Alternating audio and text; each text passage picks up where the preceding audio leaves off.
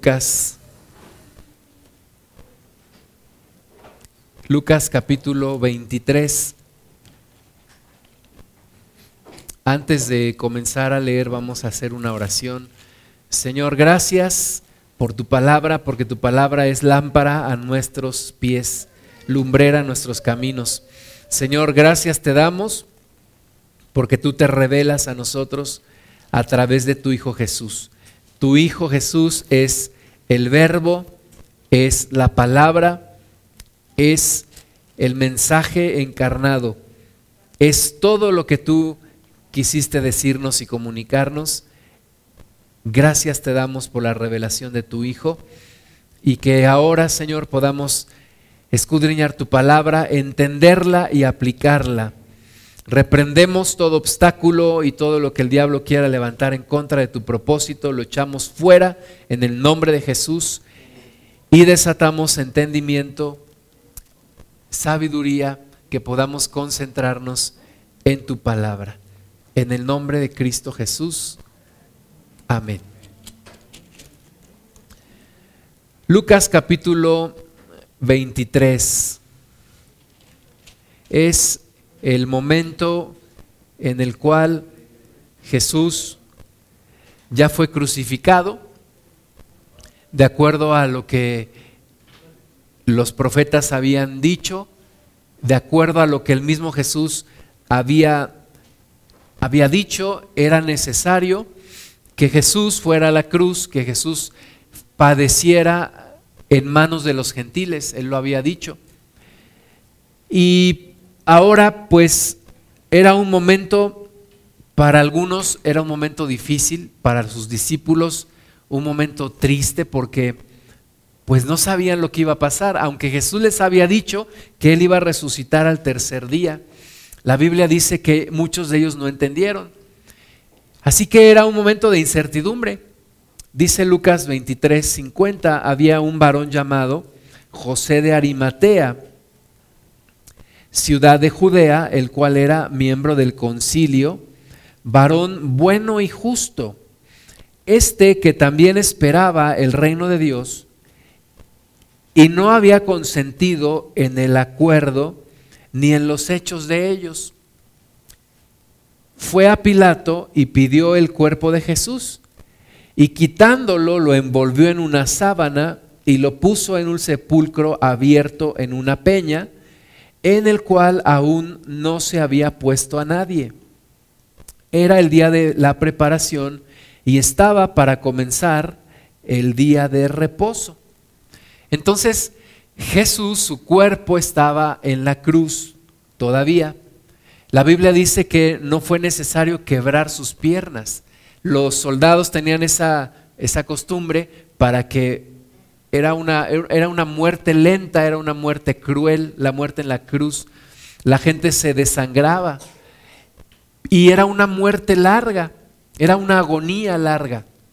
Así que los soldados tenían la costumbre de quebrar las piernas de, los, de la gente que estaba crucificada para finalmente terminar con la agonía y que ellos pudieran morir. Sin embargo, en Jesús no fue necesario quebrar sus piernas. La Biblia dice que un soldado con su lanza, picó el costado de Jesús y salió sangre y agua. Y cuando se acercaron a él, vieron que estaba muerto. No fue necesario quebrar sus piernas. Pero un hombre rico, un hombre importante, porque era miembro del concilio, era un religioso, era un varón justo, un varón temeroso de Dios. Y este José de Arimatea dice que esperaba el reino de Dios y entró con Pilato y pidió el cuerpo de Jesús. Fue el primero en pedir el cuerpo de Jesús. Y entonces dice que lo quitó, lo envolvió en una sábana. La Biblia nos dice también que junto con Nicodemo lo embalsamaron, le pusieron algunas eh, perfumes, algunos aceites y lo envolvieron en vendas. Vamos a, ir viendo otros pasajes paralelos a este.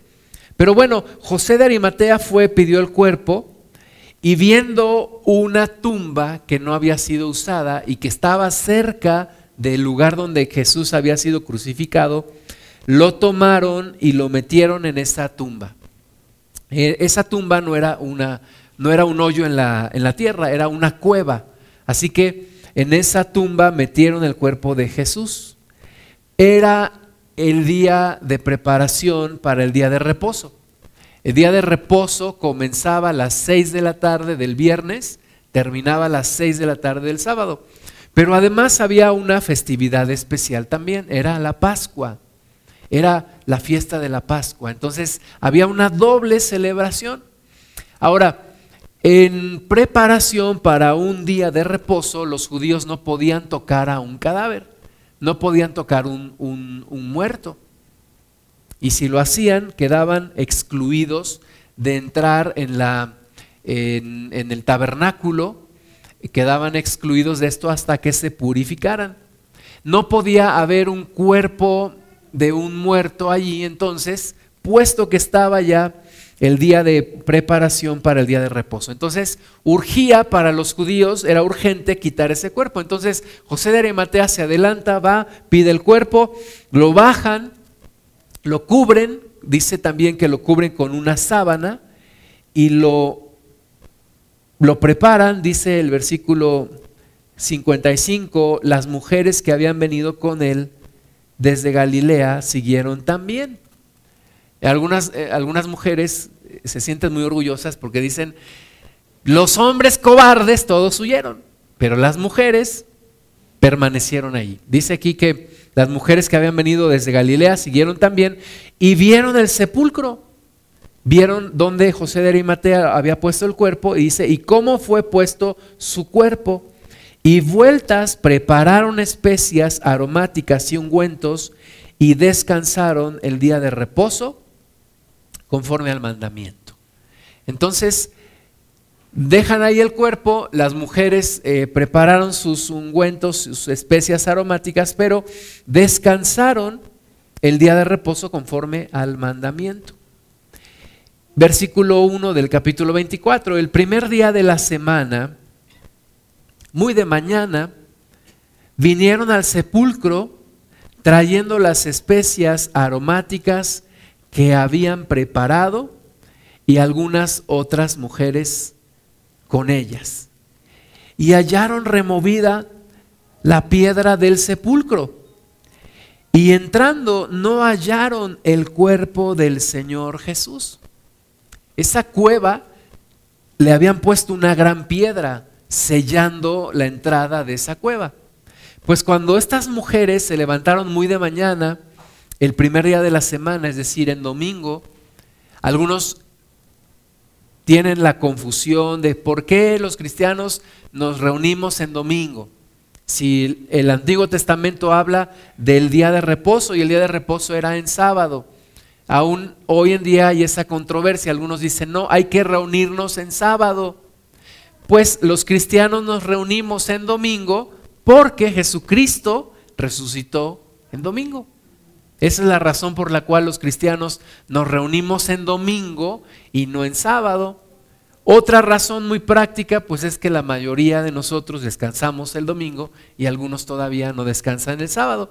Entonces, las mujeres muy temprano fueron al sepulcro, llevaban sus especias aromáticas, querían, querían embalsamar, querían eh, ungir el cuerpo del Señor Jesús, pero se encontraron con una sorpresa. La piedra, la gran piedra que había en la puerta, en la entrada de la cueva, no estaba hallaron removida la piedra del sepulcro.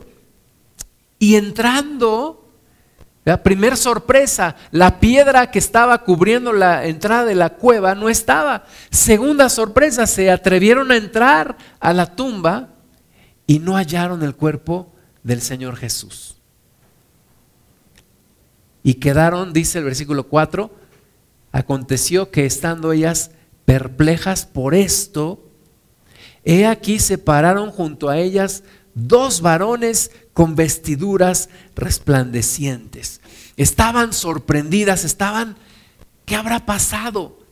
¿Por qué no está la, la, piedra que había sellado la entrada de la cueva? ¿Y por qué no estaba el cuerpo del maestro?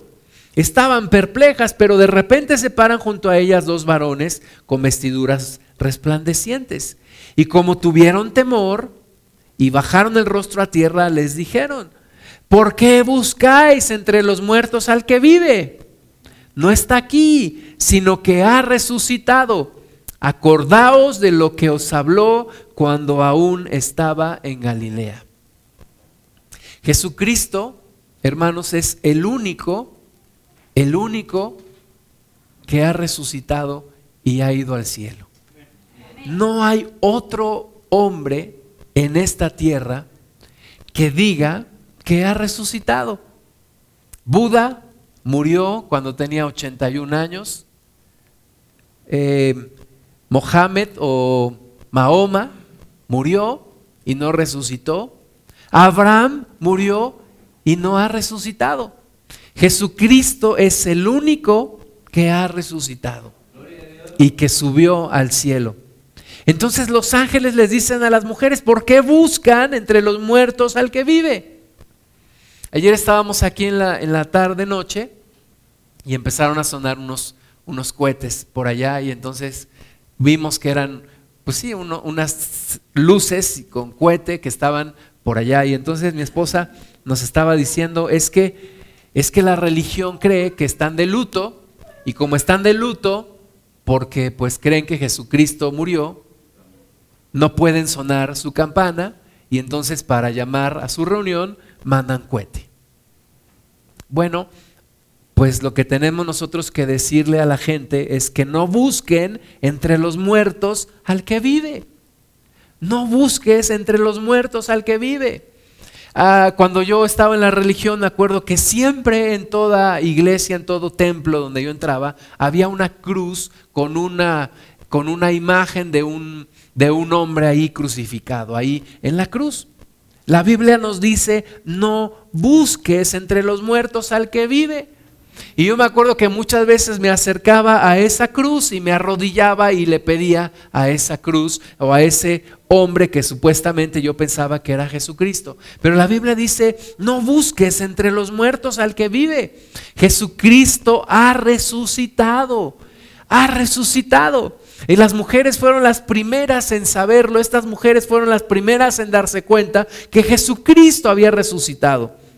Los ángeles les dijeron, Acuérdense de lo que les habló cuando aún estaban en Galilea, diciendo, versículo 7, es necesario que el Hijo del Hombre sea entregado en manos de hombres pecadores y que sea crucificado y resucite al tercer día.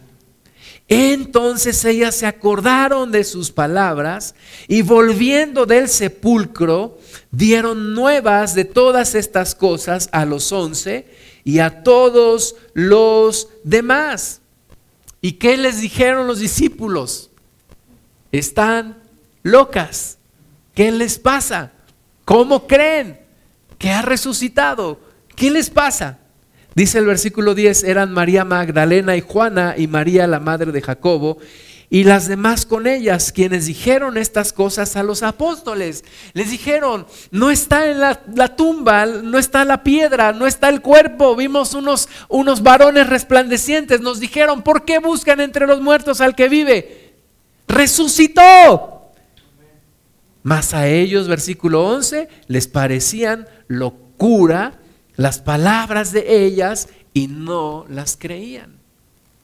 Así como a nosotros ahora muchas veces nos parece una locura y no creemos que Jesucristo resucitó. Le creemos más al Nat Geo, al Discovery Channel, que dice, no, eh, ya encontramos el cuerpo de Jesús. No, la Biblia dice que resucitó. Resucitó. Oye, pero ¿cómo es posible que una, una persona muera y resucite? Es el poder de Dios. Yo no sé si tú has has visto una persona muerta. Es como, como increíble ver a esa persona que antes tuvo vida y ahora está ahí en, en el ataúd y no se mueve y no habla y no respira. Y tú dices, ¿cómo es posible que esa misma persona yo la conocí en vida y ahora está muerta? Pero más increíble sería pensar que esa persona resucite. Resucite. Imagínate, la persona resucitando. Pero aún más loco parece que la persona vaya al cielo. Entonces estos hombres no podían creer y les parecía locura las palabras de ellas y no las creían. Versículo 12, pero levantándose Pedro, corrió al sepulcro y cuando miró dentro, vio los lienzos solos y se fue a casa maravillándose de lo que había sucedido. Tú y yo necesitamos una revelación del Cristo resucitado. El Cristo crucificado nos queda claro, porque tantas veces vimos la imagen de Cristo en la cruz, muchas veces la hemos visto, pero no nos queda clara la idea de Jesucristo resucitado, no nos queda todavía clara. No nos queda clara la idea de un Jesucristo glorificado, un Jesucristo que ya no es el mismo que describe la palabra de Dios viviendo como el cordero. La Biblia ahora nos dice que es el león. Regresará como león, ya no como cordero. La Biblia dice que regresará ya sin más relación con el pecado. Un Jesucristo glorificado, en gloria, en la gloria de Dios. Juan, el discípulo amado, lo vio. Lo vio en la isla de Patmos y la Biblia dice que cayó como muerto. Juan vio la gloria de Jesucristo. Vio a Jesucristo glorificado después de la resurrección y después de la ascensión. Lo vio glorificado. Y ese es el Cristo que tú y yo necesitamos que nos sea revelado. El Todopoderoso, el Rey de Reyes, el Señor de Señores, el Invencible. Ese es el Cristo que tú y yo necesitamos conocer. No el que se quedó en la cruz, no el que pintan todas las personas, no el que eh, está, aparece en las imágenes y en los crucifijos. Necesitamos conocer al Cristo resucitado y glorificado. Pedro corrió al sepulcro, dice el versículo 12, y cuando miró dentro, vio los lienzos solos, esos lienzos donde lo habían envuelto, y se fue a casa maravillándose de lo que había sucedido. Vamos a hacer aquí una pausa y vamos a ver un pasaje paralelo a este en Mateo 27. Los evangelios o las diferentes versiones del evangelio se complementan, no se contradicen, se complementan porque tú y yo podemos ir y podemos ver una película y yo te aseguro que si la platicamos a otra persona, la platicamos diferente. Yo voy a resaltar lo que para mí es más importante y tú vas a resaltar lo que para ti es más importante. Entonces, los mismos hombres que vieron los mismos hechos los narran desde diversos puntos de vista. Para Lucas era importante señalar algunas cosas, para Mateo era importante señalar otras. Entonces vamos a ver Mateo 27, 57. Cuando llegó la noche, vino un hombre rico de Arimatea, llamado José, que también había sido discípulo de Jesús. José de Arimatea había sido discípulo de Jesús, pero calladamente. Era un hombre importante, al igual que Nicodemo, Así que había sido un seguidor silencioso de Jesús. Ahora dice que llegó la noche.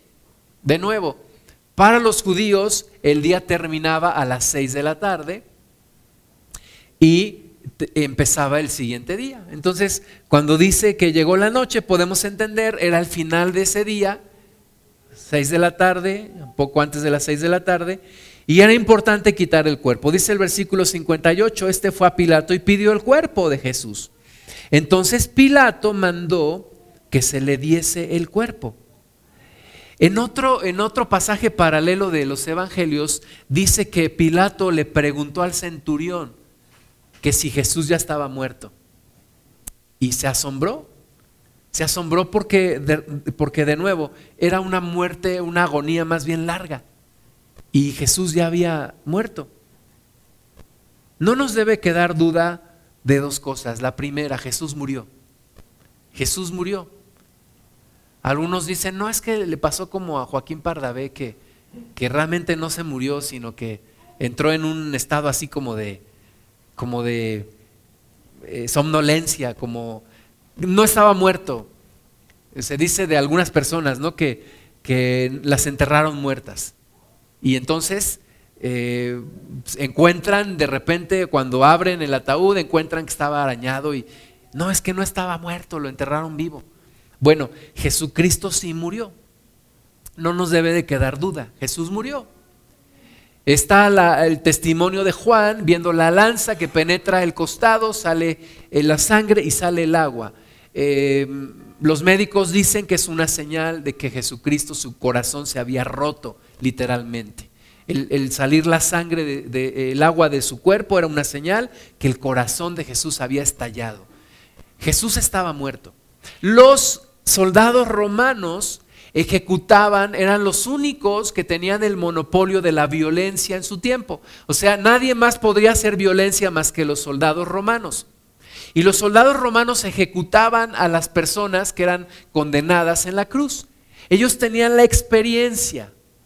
Es como, yo me acuerdo cuando eh, íbamos a la, sierra en, casa de mis abuelos, cuando, por ejemplo, había eh, quienes mataban un animal, ¿no? Y entonces mi abuelo a veces mataba un, cerdito para que comiéramos. Y entonces le llamaba a otra persona experta que ya tenía la experiencia en cómo matar un cerdito. Y le llamaba y ya le ayudaba. Los soldados romanos tenían experiencia no en matar animales, tenían experiencia en matar personas. Y una de las formas en las cuales tenían experiencia eran en las muertes en las cruces, la crucifixión era la peor muerte que podía recibir una persona. Era el castigo más cruel que se le daba principalmente a los que se rebelaban en contra del imperio romano. Los colgaban ahí en la entrada de Jerusalén y la gente veía a esas personas que se habían rebelado y entonces era una forma de infundir miedo y de intimidar a los esclavos o a, o a los pueblos que habían sido sometidos. Así que los soldados romanos tenían experiencia en crucificar a las personas. Y uno de los soldados romanos encargado de cuidar el cuerpo de Jesús, Poncio Pilato le pregunta, ¿ya murió? Y este soldado, con toda su experiencia, le dice y le certifica, Jesucristo ha muerto. Ni siquiera fue necesario quebrarle las piernas sino que Él murió. Entonces, primera cosa que no nos debe de quedar duda, Jesucristo murió. Jesús murió. Segunda cosa que no nos debe quedar duda, Jesús resucitó. Resucitó. Y no nos debe quedar duda porque las mismas dos cosas vamos a pasar tú y yo. Vamos a morir y vamos a resucitar. Algunos todavía no nos cae el 20 de que vamos a morir un día. Decimos, bueno, ¿cómo es posible? Yo creo que no voy a morir. O yo creo que me voy a morir, pero dentro de muchos años. Primero Dios así será. Pero un día vamos a morir. Y nuestra esperanza está en que vamos a resucitar. Por eso la resurrección es un tema tan importante en nuestra fe. Si no tuviéramos esa fe, entonces seríamos, como dice la palabra, los más dignos de conmiseración de los hombres. Hace poquito, hace aproximadamente ya un mes, estuve, les platiqué en el funeral del pastor Gustavo Gamboa, el hermano que a mí me compartió la palabra de Dios. Hace cinco años, cuando nos volvimos a reencontrar, cuando lo visitamos allá en Estados Unidos, él tenía 56 eh, años y pensábamos, obviamente no pensábamos que cinco años después él iba a morir. Obviamente, pues yo pensaba que iba a vivir mucho más tiempo. Pero resulta que, que murió. Y entonces, en Estados Unidos, el tiempo para enterrar a una persona no es como en México, casi que tiene que ser a las 24 horas después de que murió, se tiene que velar a la persona y después se le tiene que enterrar. En Estados Unidos, yo sé a estos gringos hasta de la muerte hacen negocio, porque preparan el cuerpo muy bien y tú puedes decidir que el entierro sea hasta dentro de una semana porque pues das oportunidad que vengan los familiares, sobre todo la gente latina que vive en Estados Unidos, pues vienen de los países, los familiares, y entonces no siempre llegan luego. Entonces puedes esperar hasta una semana. El cuerpo del pastor Gustavo lo, prepararon muy bien, eh, lo vistieron y le dijeron a la familia que les daban la oportunidad de visitar la funeraria y ver el cuerpo. Eh, ver el cuerpo y, decidir si cuando fuera el funeral iban a tener la caja abierta para que la gente viera el cuerpo o bien cerrada para que la gente ya no viera el cuerpo.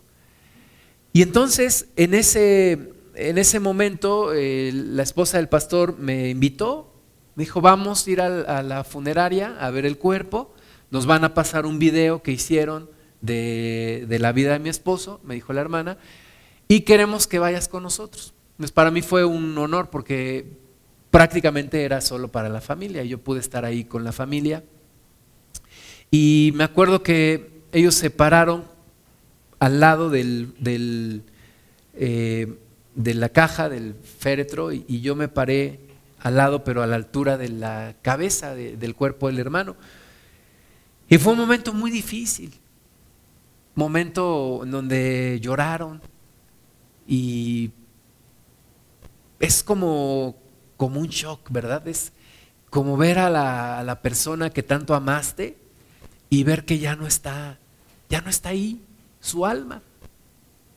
Y en ese momento abrí mi Biblia y empezamos a leer acerca de la resurrección.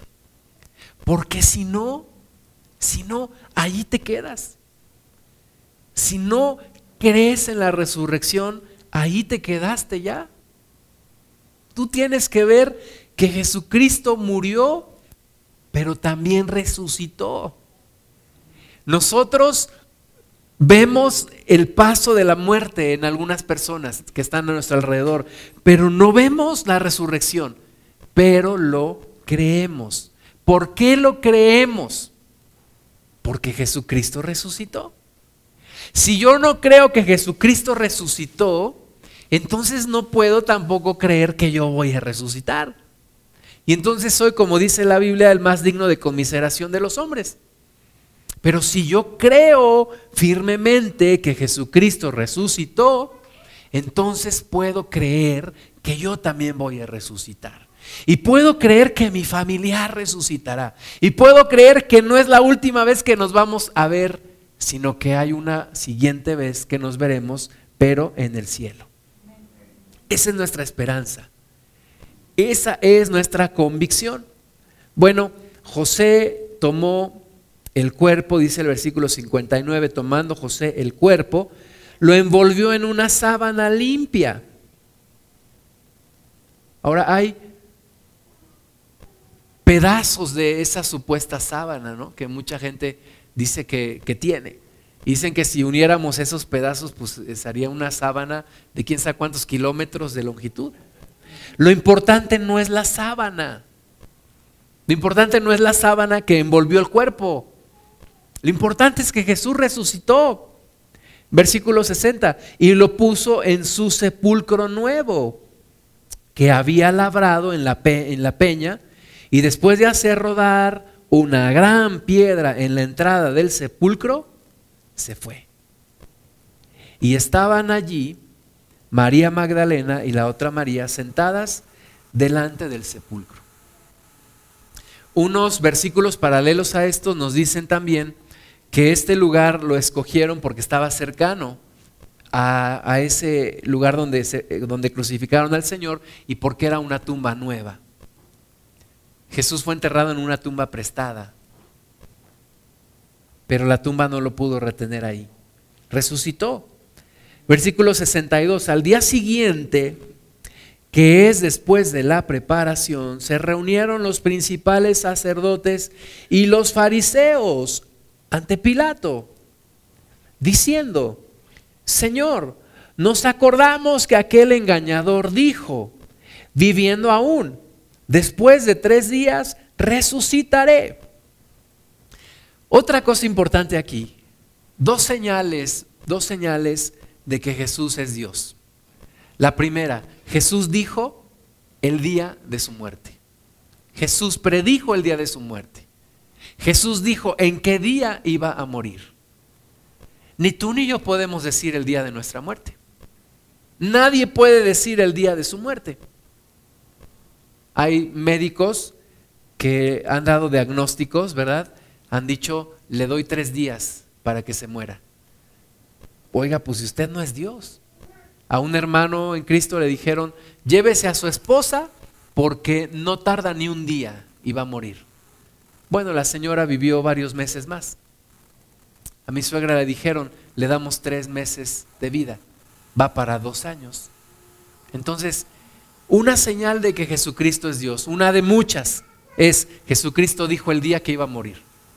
Jesucristo reunió a sus discípulos y les dijo, esta noche el Hijo del Hombre será entregado en manos de los gentiles. Y esta noche todos ustedes se van a escandalizar. Llegó el momento. Jesucristo dijo cuándo. Segunda señal entre muchas de que Jesucristo es Dios, Jesucristo dijo que iba a resucitar. Jesucristo dijo que iba a resucitar al tercer día.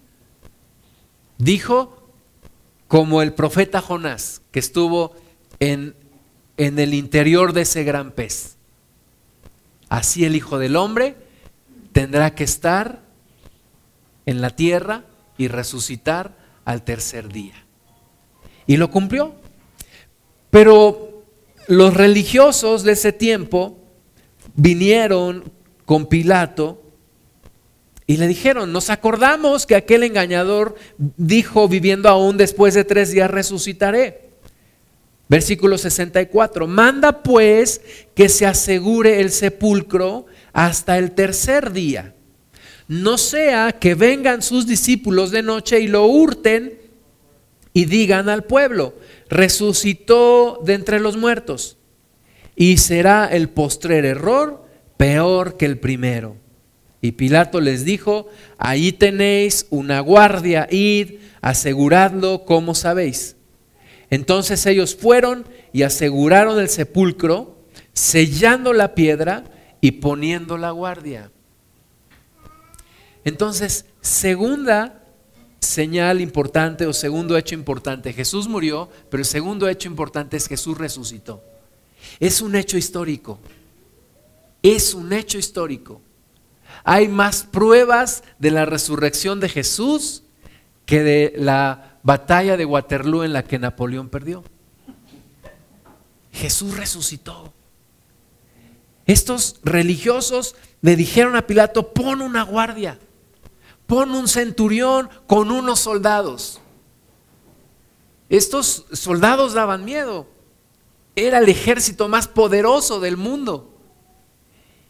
Y Pilato les concedió la guardia, que sellaran la piedra y que pusieran la guardia ahí. A ver, y a ver quién se atreve a venir a rodar la piedra y a robar el cuerpo. Ahora sí, como, como dicen, sobre el cadáver de esos soldados. Esos soldados garantizaban con su propia vida que nadie robara ese cuerpo. Era imposible robar ese cuerpo. Imposible. Imposible para el hombre robarlo. Pero Dios tenía sus planes para resucitar a Jesús. Mateo 28.1. Pasado el día de reposo, al amanecer del primer día de la semana, vinieron María Magdalena y la otra María a ver el sepulcro. Y hubo un gran terremoto, porque un ángel del Señor descendiendo del cielo y llegando, removió la piedra y se sentó sobre ella. Su aspecto era como un relámpago y su vestido blanco como la nieve. Y de miedo de él los guardas temblaron y se quedaron como muertos. Fíjate, no fueron hombres quienes robaron el cuerpo de Jesús. Vino un gran terremoto, removió la piedra, aparecieron estos ángeles, los guardas temblaron y se quedaron como muertos. Mas el ángel respondiendo dijo a las mujeres, no temáis vosotras, porque yo sé que buscáis a Jesús, el cual fue crucificado. Sí, Jesús fue crucificado y Jesús murió, pero no está aquí, pues ha resucitado, como dijo, venid, ved el lugar donde fue puesto el Señor. E id pronto y decid a sus discípulos que ha resucitado de los muertos. Y he aquí, va delante de vosotros a Galilea, y allí le veréis. He aquí, os lo he dicho. De acuerdo a este pasaje, mis amados hermanos, Jesús ya no estaba en esa tumba. Jesús ya no estaba ahí, aún desde antes de que la piedra fuera removida. ¿Por qué? Porque el cuerpo de Jesús podía traspasar esa cueva y esa piedra. La Biblia dice que los discípulos, por el miedo de los religiosos, se reunieron en una, en una habitación cerrada. Y Jesús entró y les dijo en medio de ellos, pasa a vosotros. Jesús traspasó el muro de, esa, de ese lugar. Jesús resucitó con un cuerpo glorificado. El apóstol Pablo dice que hay dos cuerpos. El cuerpo terrenal o dos tipos de cuerpos. El cuerpo terrenal y el cuerpo espiritual. El cuerpo celestial. Jesús resucitó en un cuerpo celestial. Por eso también Jesús le dice a las mujeres, no me toquen porque aún no he subido a mi Padre. Entonces Jesús resucitó. Los ángeles les dijeron a las mujeres, vayan a Galilea, allí le verán junto con los demás discípulos.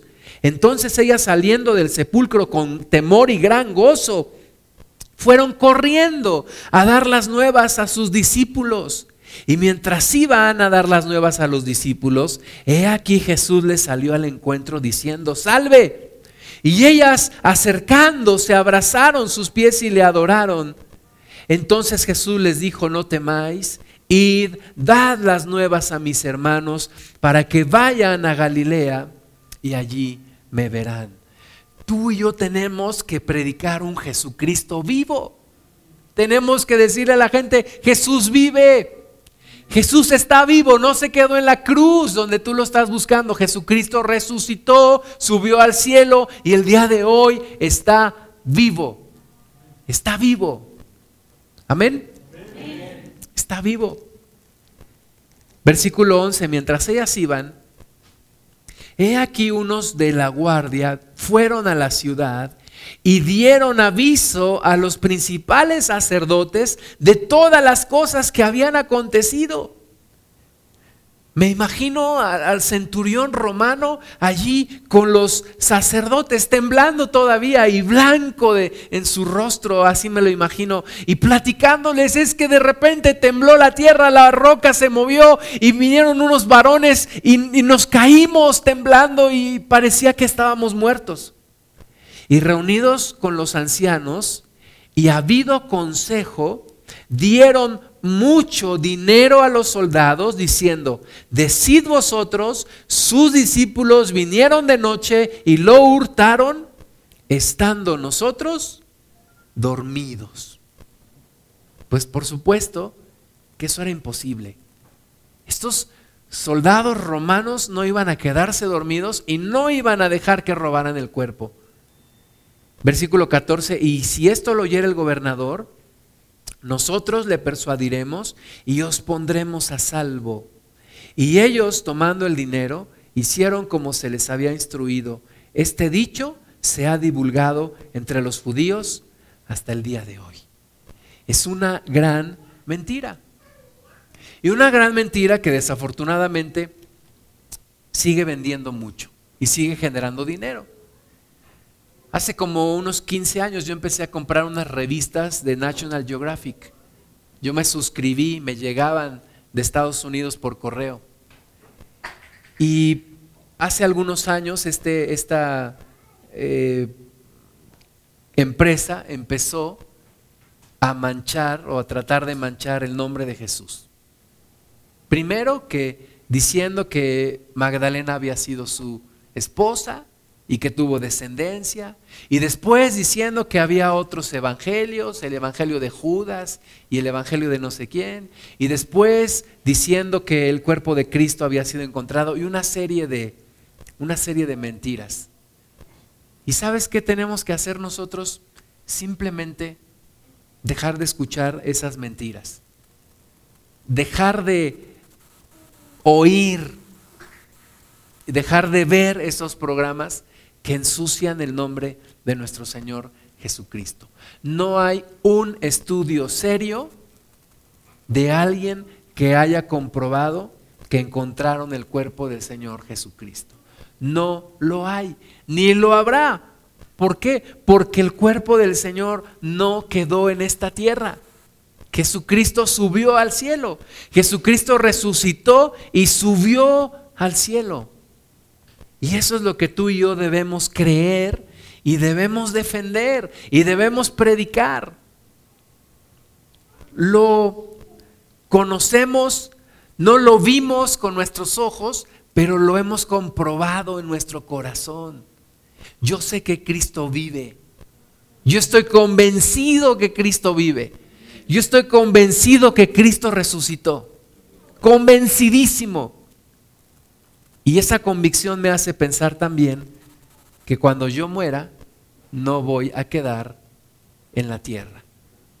Voy a resucitar. Voy a resucitar. ¿Por qué? Porque creo en Jesús.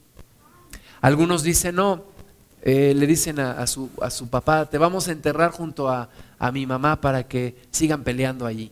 No, ya no van a estar ahí. Ya no está ahí la persona tú y yo vamos a resucitar. ¿Lo crees? Vamos a ver Hebreos capítulo 2, versículo 14. Dice, así que, por cuanto los hijos participaron de carne y sangre, él también participó de lo mismo para destruir por medio de la muerte al que tenía el imperio de la muerte, esto es al diablo. Fíjate, Jesús participó de lo mismo que nosotros. ¿Cómo? Haciéndose carne y sangre. Jesucristo vivió en un cuerpo como el nuestro. Un cuerpo como el tuyo y el mío. Y participó de lo mismo para destruir por medio de la muerte al que tenía el imperio de la muerte. Esto es al diablo y librar a todos los que por el temor de la muerte estaban durante toda la vida sujetos a servidumbre. Yo sé que es difícil decir que no le tenemos miedo a la muerte. Pero si tú y yo creemos con convicción lo que dice la palabra de Dios, tú y yo no tenemos por qué estar bajo el temor de la muerte. Porque en primer lugar, Dios conoce nuestros días y nuestra vida está en sus manos. En segundo lugar, la muerte es una transición para ir a la presencia de Dios. Jesucristo entonces nos libera del temor de la muerte a nosotros que durante toda la vida estábamos sujetos a servidumbre y nos da una esperanza. Vamos a resucitar vamos a ir con el Señor para vivir con Él por la eternidad. Billy Graham, uno de los más grandes evangelistas de nuestros tiempos, lo entrevistaron en una revista y le preguntaron, ¿usted le tiene miedo a la muerte? Y él contestó, No le tengo miedo a la muerte, aunque le tengo miedo al sufrimiento que viene antes de la muerte. Pero en sí a la muerte no. ¿Por qué? Porque sé a dónde voy. Sé a dónde voy. Quiero estar allá. Sí, el sufrimiento antes de la muerte debe de ser difícil. Pero creo yo que después de recibir lo que vamos a tener con el Señor por la eternidad, se nos olvidará cualquier sufrimiento y habrá valido la pena. Vamos tú y yo con el Señor por la eternidad. Primera de Corintios capítulo 15. Primera de Corintios 15.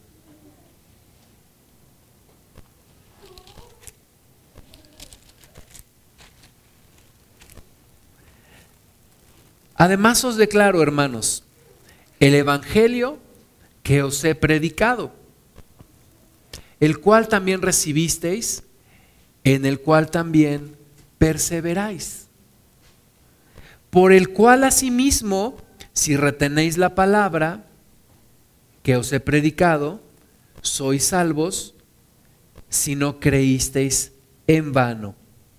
¿Cuál es ese Evangelio? Versículo 3 porque primeramente os he enseñado lo que asimismo recibí. Primero, que Cristo murió por nuestros pecados conforme a las escrituras. Este es el Evangelio, estas son las buenas nuevas. Primero, Cristo murió por nuestros pecados conforme a las escrituras. Segundo, fue sepultado y que resucitó al tercer día conforme a las escrituras. Ese es el Evangelio mis amados hermanos. Algunos judíos decían que la resurrección no existía, que los muertos no resucitan. Pablo nos dice aquí claramente que parte fundamental de nuestra fe es, primero, Cristo murió por nuestros pecados. Segundo, Cristo resucitó al tercer día conforme a las escrituras. Versículo 5, y que apareció a Cefas y después a los doce Después apareció a más de 500 hermanos a la vez, de los cuales muchos viven aún y otros ya duermen. Por eso decía yo que este es un hecho histórico. Hay muchos testigos que vieron a Jesús resucitado. Muchos testigos. No pudieron comprar a la guardia de los soldados romanos, pero no pudieron comprar a estos 500 que vieron al Señor Jesucristo. Además, vieron también a varios que habían muerto y que habían sido sepultados en Jerusalén. Jesucristo resucitó. Se apareció a Pedro, a más de 500, versículo 7, después apareció a Jacobo también, después a todos los apóstoles. Y al último de todos, como a un abortivo, me apareció a mí, dice Pablo. Pablo lo vio vio la gran luz, escuchó la voz, cayó al suelo, quedó ciego. Versículo 11. Porque o sea yo o sean ellos, así predicamos y así habéis creído. Parte fundamental de tu fe es que Cristo murió, pero resucitó al tercer día. Versículo 12, pero si se predica de Cristo, que resucitó de los muertos, ¿cómo dicen algunos entre vosotros que no hay resurrección de muertos? Porque si no hay resurrección de muertos, tampoco Cristo resucitó. Y si Cristo no resucitó, vana es entonces nuestra predicación, vana es también vuestra fe. Y somos hallados falsos testigos de Dios porque hemos testificado de Dios que Él resucitó a Cristo, al cual no resucitó si en verdad los muertos no resucitan. Porque si los muertos no resucitan, tampoco Cristo resucitó. Y si Cristo no resucitó, vuestra fe es vana. Aún estáis en vuestros pecados. Entonces también los que durmieron en Cristo perecieron. Si en esta vida solamente esperamos en Cristo, somos los más dignos de conmiseración de todos los hombres. Más ahora Cristo ha resucitado de los muertos, primicias de los que durmieron es hecho. Porque por cuanto la muerte entró por un hombre, también por un hombre la resurrección de los muertos. Porque así como en Adán todos mueren, también en Cristo todos serán vivificados. Pero cada uno en su debido orden. Cristo las primicias, luego los que son de Cristo en su venida. Luego el fin, cuando entregue el reino al Dios y Padre, cuando haya suprimido todo dominio, toda autoridad y potencia. Cuando estoy en algún funeral, normalmente alguien predica o yo predico acerca de esto. Y yo digo, ¿cómo me gustaría que estuviera toda la congregación ahorita en el funeral? Para escuchar estas palabras, para reflexionar en ellas porque vamos por el mismo camino. Pero vamos a resucitar. Vamos a resucitar. Porque dice el versículo 25, preciso es que Él reine hasta que haya puesto a todos sus enemigos debajo de sus pies. Y el postrer enemigo que será destruido es la muerte porque todas las cosas las sujetó debajo de sus pies y cuando dice que todas las cosas han sido sujetadas a él, claramente se exceptúa aquel que sujetó a él todas las cosas. Versículo 32, si como hombre batallé en Éfeso contra fieras, ¿qué me aprovecha? Si los muertos no resucitan, comamos y bebamos, porque mañana moriremos. Pero tú y yo tenemos una convicción. La decisión que tomamos aquí determina a dónde viviremos en la siguiente vida. Así que no es solamente comamos y vivamos porque mañana moriremos. Como algunos dicen, ¿no? Que les gusta tomar vino. Dicen el que, el que vino a este mundo y no tomó vino, ¿a qué vino, no? Lo dicen con otras leperadas, pero pues es que qué miserable vida sería si solamente viniste aquí para tomar vino? Pero qué gloriosa vida. Si en esta vida te puedes reconciliar con Dios y determinar en dónde pasarás el resto de la eternidad. No erréis, versículo 33, las malas conversaciones corrompen las buenas costumbres. Velad debidamente y no pequéis, porque algunos no conocen a Dios, para vergüenza vuestra lo digo. Pero dirá alguno, ¿cómo resucitarán los muertos? ¿Con qué cuerpo vendrán.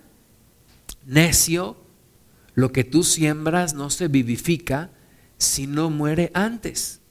Y lo que siembras no es el cuerpo que ha de salir, sino el, grado, el grano desnudo, ya sea de trigo o de otro grano. Pero Dios le da el cuerpo como Él quiso y a cada semilla su propio cuerpo. Me platicaba mi esposa que hace una semana una amiga de mi suegra falleció. Y mi suegra fue a ver a su amiga, fue a despedirse, sabía que estaba muy enferma. Y en el hospital ya le habían dicho que la señora iba a morir pronto. Y se la llevaron a su casa. Y mi suegra fue a su casa a verla. Y dice que sus hijos habían prendido unos cirios. Y entonces había velas por todos lados. Y, y la señora estaba en una cama. Y entonces mi suegra les dijo, oigan, pero si todavía no se muere. ¿Para qué le prenden las velas? Y le dijeron, para iluminar su camino. Dijo, oiga, no sean ustedes tontos. Perdonen las palabras, pero no le pueden iluminar el camino a una persona con unas velas. Lo que esa persona necesita es conocer a Cristo. Porque después de esta vida las velas no valen, ahora sí que las velas no valen nada. Parece canción, ¿verdad? Pero no sirven no sirven de nada. Lo que ella necesita es conocer a aquel Dios que dice en los salmos, nos guiará aún más allá de la muerte. A Jesucristo. Lo que necesita es tomar una decisión por Jesús. Mi esposa fue con su amiga y le invitó a recibir a Cristo en su corazón. Y esa es la esperanza que tenemos. Resucitaremos en otro cuerpo. Resucitaremos ya no en este cuerpo, sino en otro cuerpo. Les platicaba de un pastor que escuché predicar. Su hijo tiene una especie de, retraso mental, no puede hablar, no puede caminar, no puede valerse por sí mismo. El pastor dice, yo estoy seguro que voy a ver la sanidad de mi hijo en esta vida o en la siguiente. Y en la siguiente vida voy a escuchar su voz como realmente es. Voy a ver su cuerpo como realmente es. Voy a abrazarle como realmente Él es. Esa es nuestra fe. ¿Cómo resucitarán los muertos? No en este cuerpo.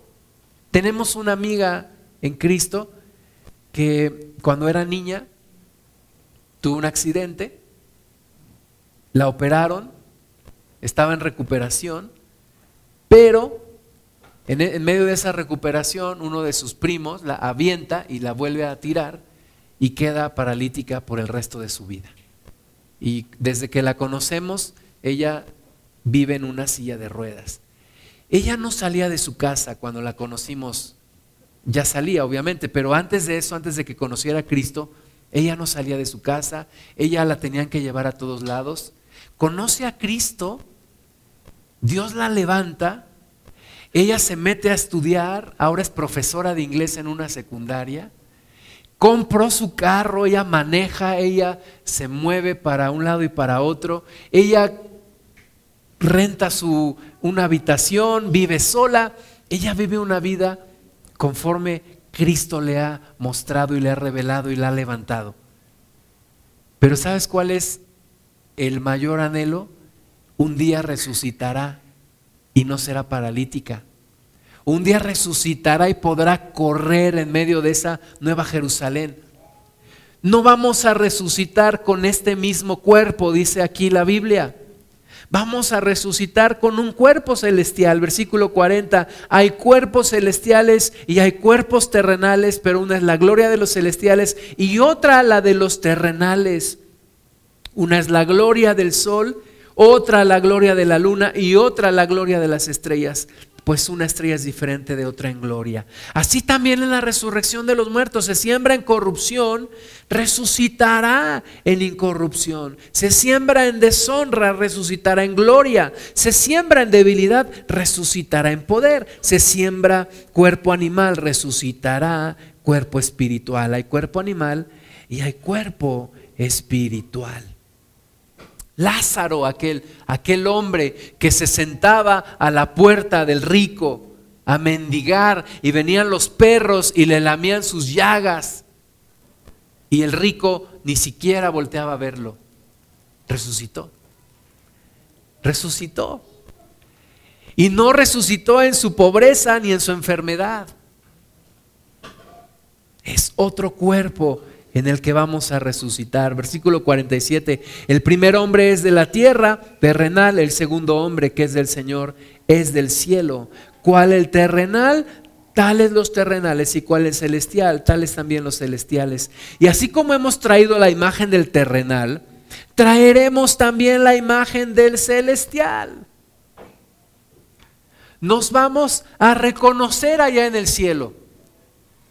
Así como el rico reconoció a Lázaro, nos vamos a reconocer, aunque no traeremos la imagen del cuerpo terrenal.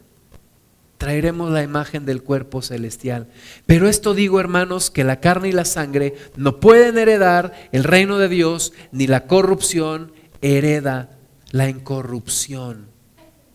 Versículo 53, porque es necesario que esto corruptible se vista de incorrupción y esto, y esto mortal se vista de inmortalidad.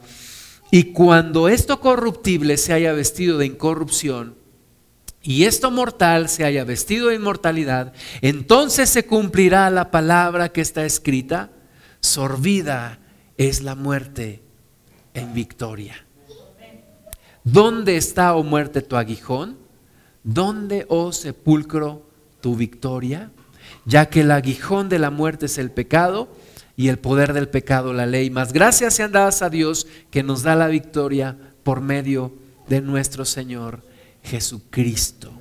Así que, hermanos míos amados, estad firmes y constantes creciendo en la obra del Señor siempre, sabiendo que vuestro trabajo en el Señor no es en vano. ¿Sabes cuál es la mayor prueba de que el propósito de Dios en tu vida se cumplirá? La resurrección de Jesús. ¿Sabes cuál es la mayor prueba de que tus problemas se van a arreglar? La resurrección de Jesús. ¿Cuál es la mayor prueba de que tu vida va a terminar bien y no mal? La resurrección de Jesús. La resurrección de Jesús es nuestra esperanza. Es la prueba, es la confianza que podemos tener. El bien triunfa sobre el mal porque Jesús resucitó. Jesús resucitó y Jesús venció. Primera de Pedro 1, versículo 3. Bendito sea el Dios y Padre de nuestro Señor Jesucristo, que según su grande misericordia nos hizo renacer para una esperanza viva. ¿Cómo nos hizo renacer para una esperanza viva? Por la resurrección de Jesucristo de los muertos. Tú quitas la resurrección de Jesucristo de la doctrina cristiana y ya no hay más en qué creer. Es parte fundamental.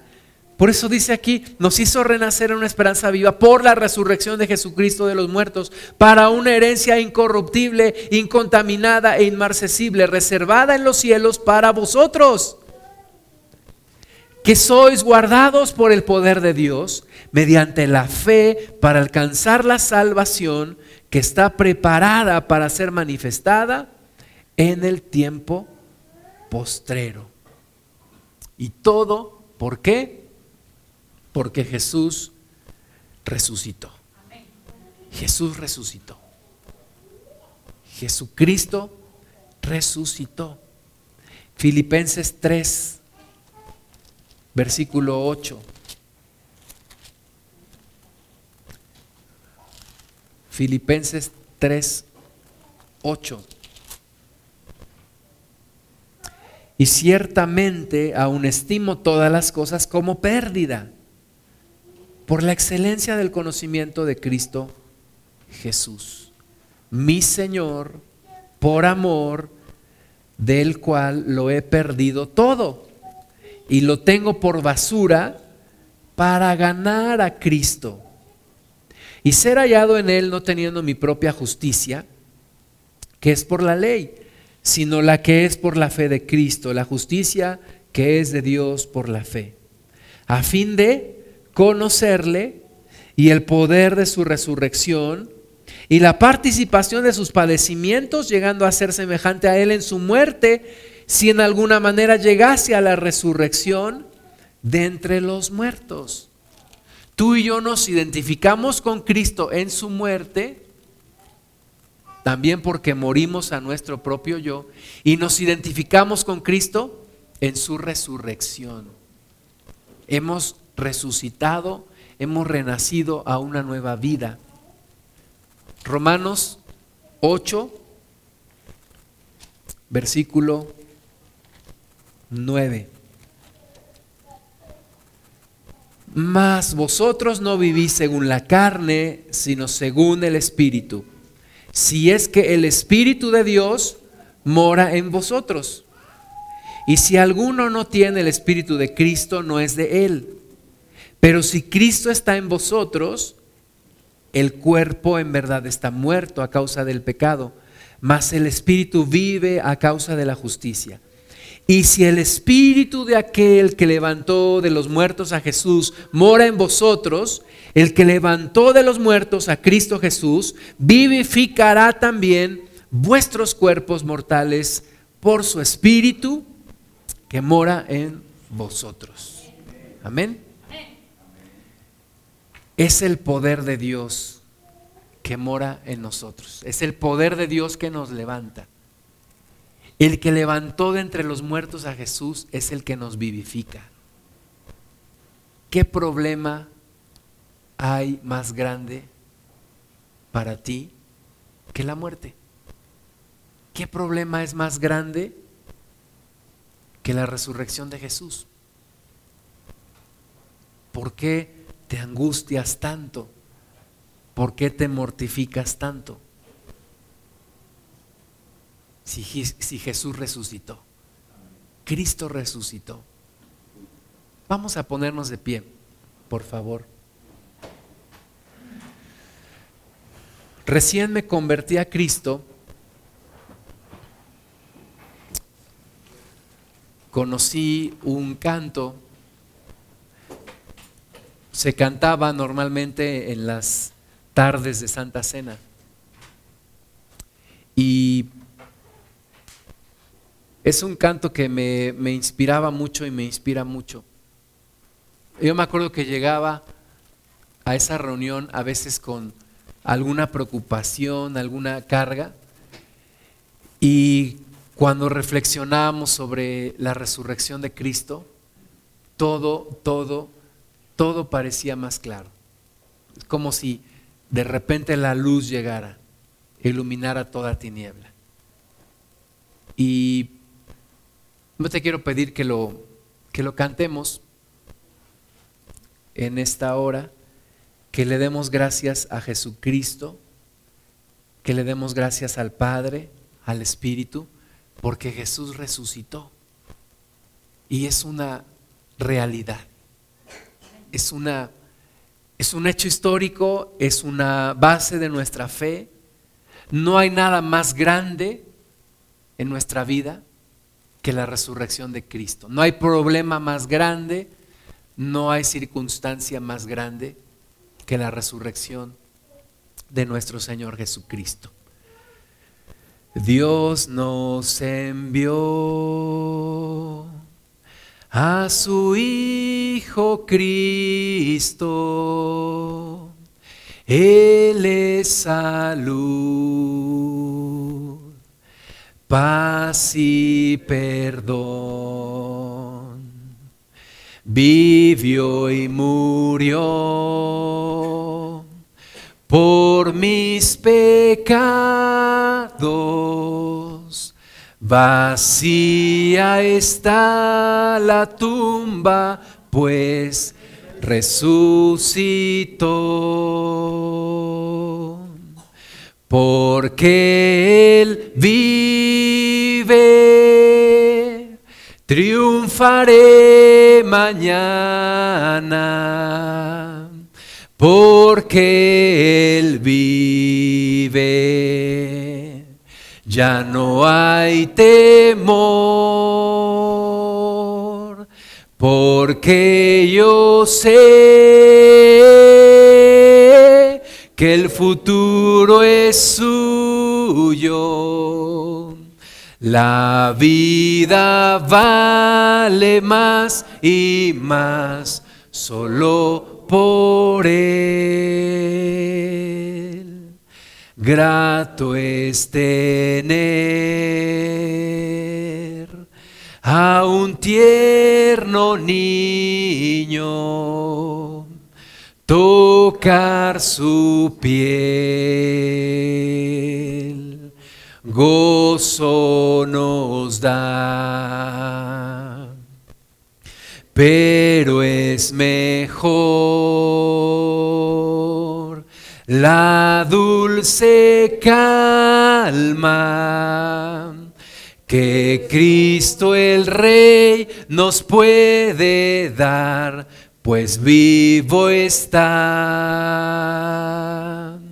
Porque Él vive, triunfaré mañana, porque Él vive, ya no hay temor, porque yo sé